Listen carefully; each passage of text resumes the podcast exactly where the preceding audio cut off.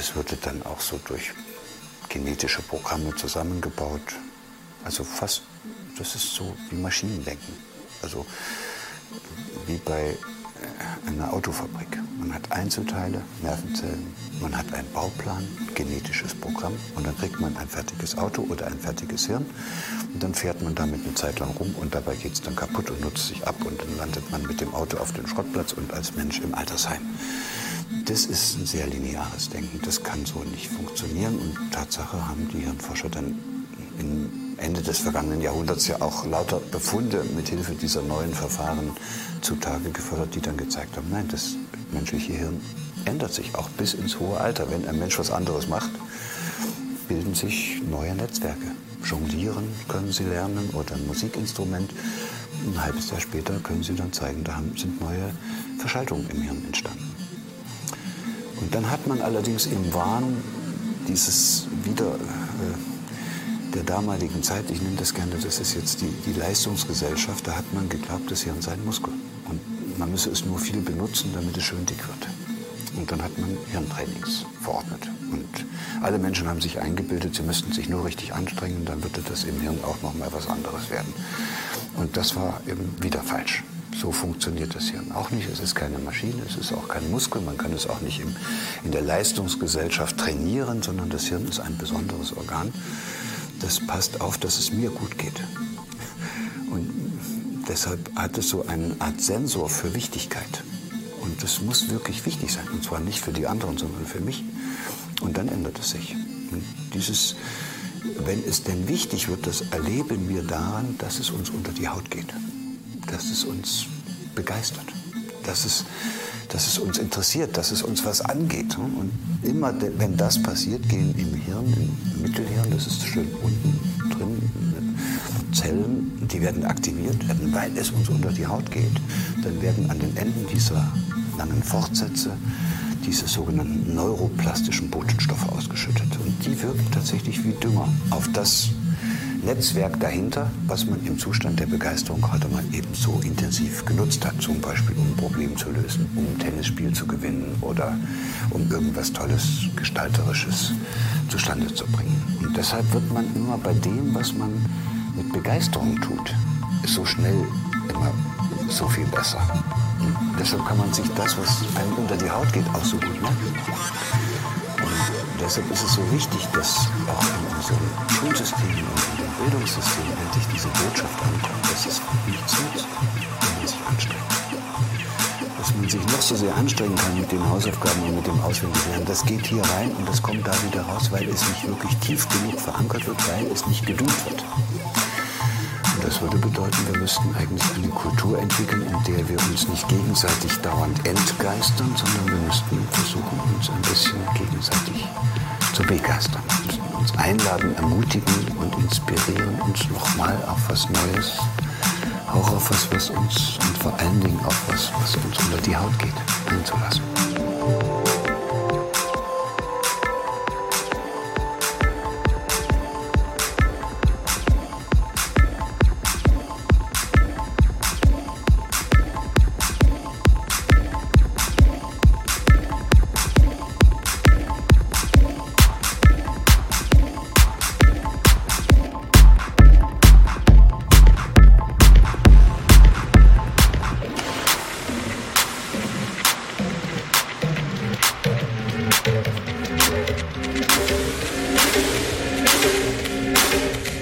Thank you.